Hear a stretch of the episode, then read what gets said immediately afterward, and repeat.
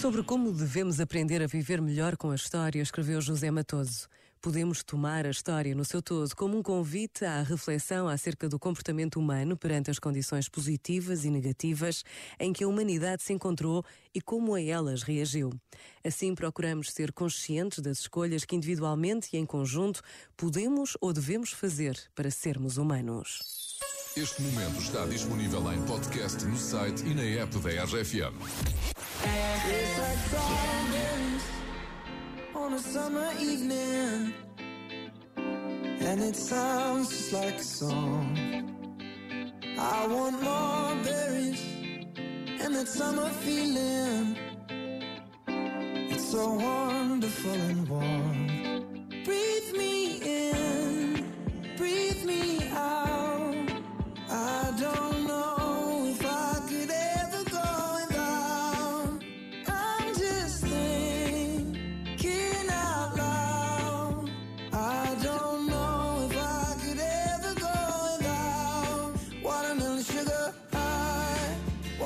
Sugar high, watermelon sugar high,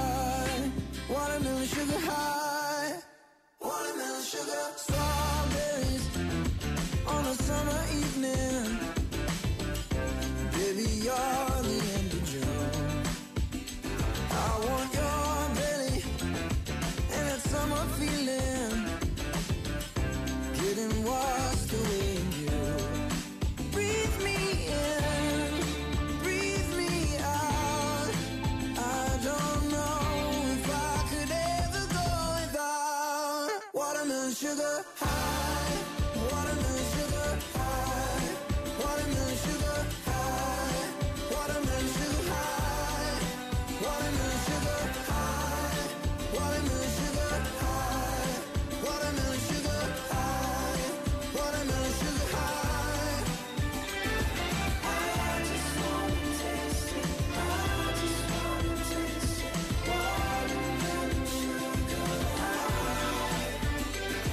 Like strawberries on a summer evening, and it sounds just like a song. I want your belly and that summer feeling. I don't